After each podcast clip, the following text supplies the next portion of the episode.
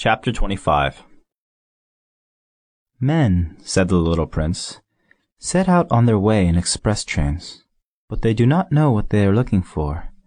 Then they rush about and get excited and turn round and around. And he added, It is not worth the trouble. The well that we had come to was not like the wells of the Sahara. The wells of the Sahara are mere holes dug in the sand. This one was like a well in a village, but there was no village here, and I thought I must be dreaming. It is strange, I said to the little prince. Everything is ready for use the pulley, the bucket, the rope. He laughed, touched the rope, and set the pulley to working. And the pulley moaned like an old weather vane, which the wind has long since forgotten. Do you hear? said the little prince. We have wakened the well, and it is singing. I did not want him to tire himself with the rope. Leave it to me, I said. It is too heavy for you. I hoisted the bucket slowly to the edge of the well, and set it there happy, tired as I was, over my achievement. The song of the pulley was still in my ears, and I could see the sunlight shimmer in the still trembling water. I am thirsty for this water, said the little prince. Give me some of it to drink. And I understood what he had been looking for. I raised the bucket to his lips. He drank, his eyes closed. It was as sweet as some special festival treat.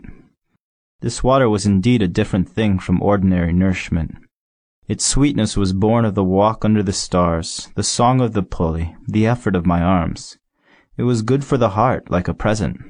When I was a little boy, the lights of the Christmas tree, the music of the midnight mass, the tenderness of smiling faces used to make up, so, the radiance of the gifts I received.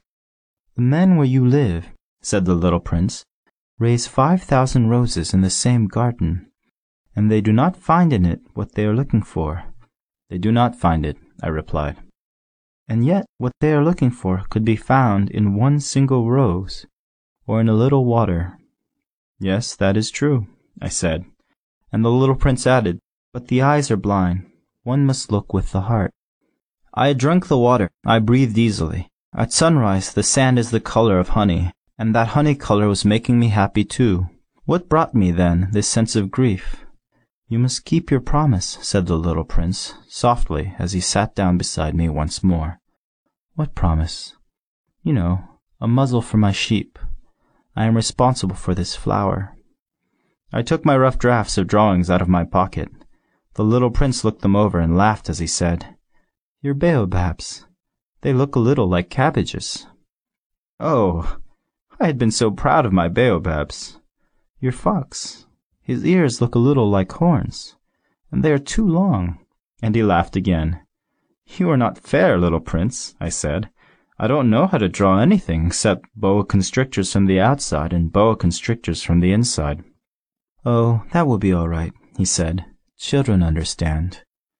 So then I made a pencil sketch of a muzzle and as I gave it to him, my heart was torn.